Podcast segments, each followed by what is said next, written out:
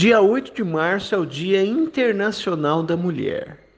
E a reforma da Previdência trouxe inúmeras modificações em relação ao direito delas.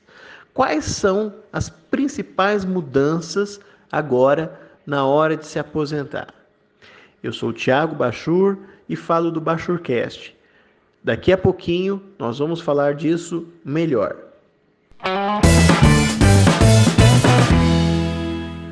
Pois é, pessoal. A reforma da Previdência chegou no finalzinho do ano passado, no finalzinho do ano de 2019, e deu um presente para as mulheres, ou seja, aumentou tudo para elas se aposentarem. Agora, a partir da emenda constitucional número 103 de 2019, a idade para elas se aposentarem passou para 62 anos de idade. É isso mesmo, antes era 60 anos, agora são 62 anos que precisam para poder se aposentar. Além, é claro, de ter os 15 anos de contribuição.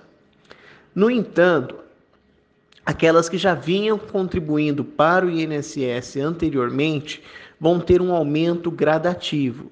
Isso quer dizer, por exemplo, que no ano de 2020 a idade para a mulher se aposentar será 60 anos e 6 meses.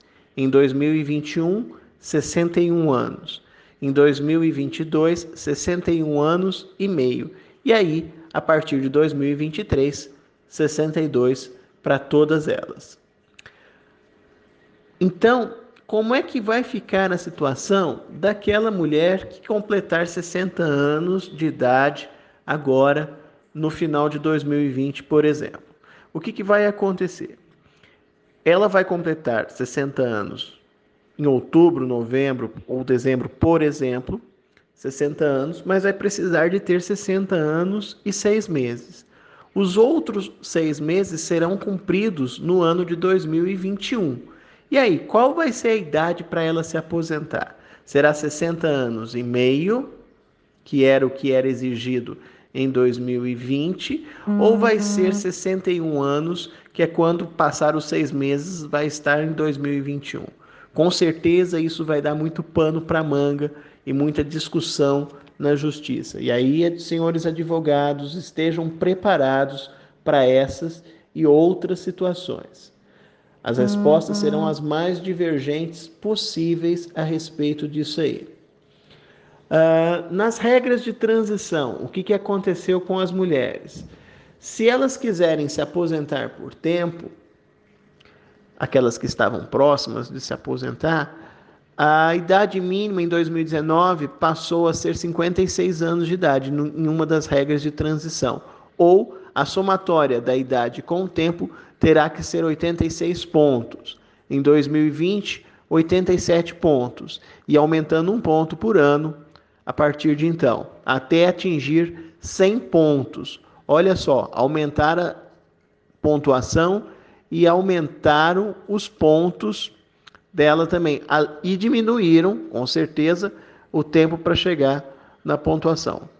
Já as professoras terão que ter, além dos 25 anos de magistério, 57 anos de idade. Então, professora agora não adianta ter só os 25 anos de magistério, precisa ter uma idade mínima que passou para 57 anos. Os docentes também poderão se aposentar no período de transição por pontos, onde a soma dos anos de trabalho com os de contribuição deve atingir 91 anos para os homens e 81 para as mulheres, com no mínimo 30 anos de contribuição para eles e 25 anos para elas.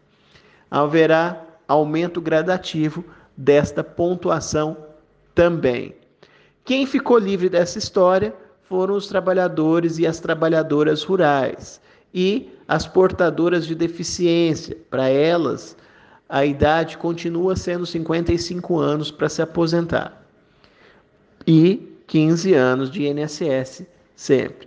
Mas, se você quiser saber um pouco mais, se você quiser aprofundar um pouco mais sobre esse e outros assuntos, não deixe de acessar as nossas mídias sociais o nosso Bachurcast o site bachurcursos.com.br e também Facebook, YouTube, Instagram, que sempre estamos trazendo aí para vocês dicas para vocês advogados que estão atuando ou queiram atuar na área previdenciária. Aqui é Tiago Bachur para o Bachurcast. Um forte abraço e até a próxima.